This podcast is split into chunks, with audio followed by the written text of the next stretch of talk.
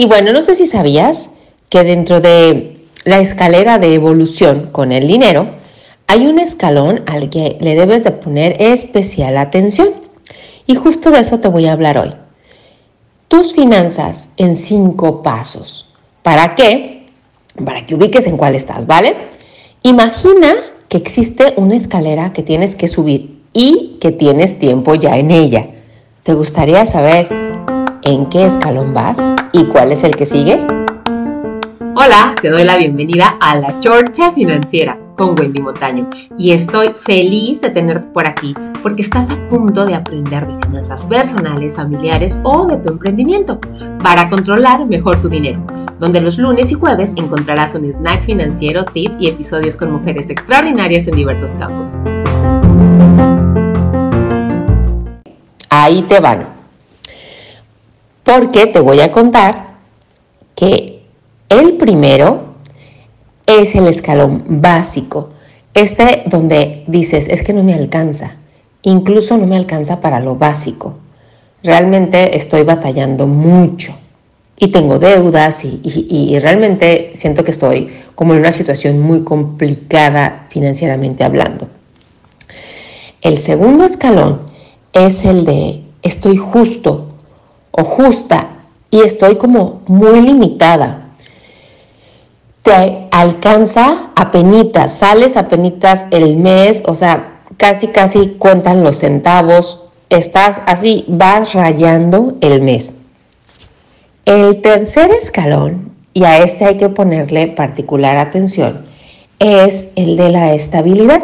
En el tercer escalón tú, pues, entras en una especie de zona de confort y eso es lo verdaderamente sensible y delicado. ¿Por qué? Porque no te falta. A lo mejor no te sobra, pero no te falta. Entonces tú dices, oye, pues estoy cómodo, o sea, estoy bien, o sea, no necesito más, o sea, me alcanza. Ok, te alcanza, pero falta como ese algo más, que muchas veces nos puede ayudar incluso para compartir con, con las personas cercanas a nosotros de una mejor manera. Y o incluso para darnos algún gusto o lujito que traigamos en la mente. Pero ese escalón, te digo, se vuelve peligroso porque tú dices, bueno, pues así estoy a gusto. Y el detalle ahí es que nos olvidamos de continuar sacándole brillo a las habilidades y talentos que Dios nos ha dado.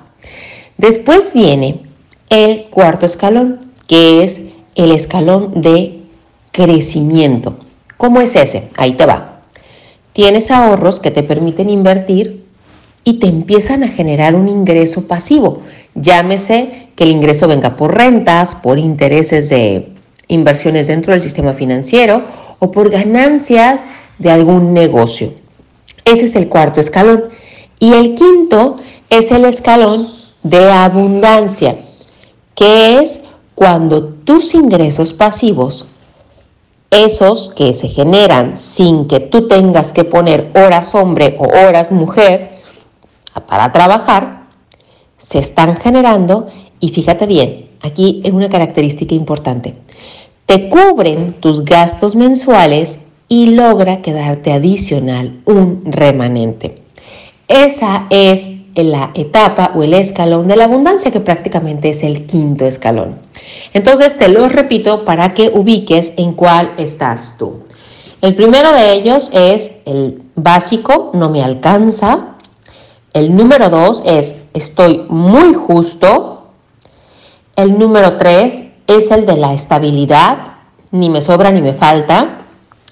El cuarto escalón es el de crecimiento, donde no te falta y te queda ya un remanente que puedes invertir en algo que te genere ingresos pasivos. Y el quinto escalón es el de la abundancia, que es cuando ya tus ingresos pasivos te dan para pagar tus gastos mensuales y te sobra un remanente.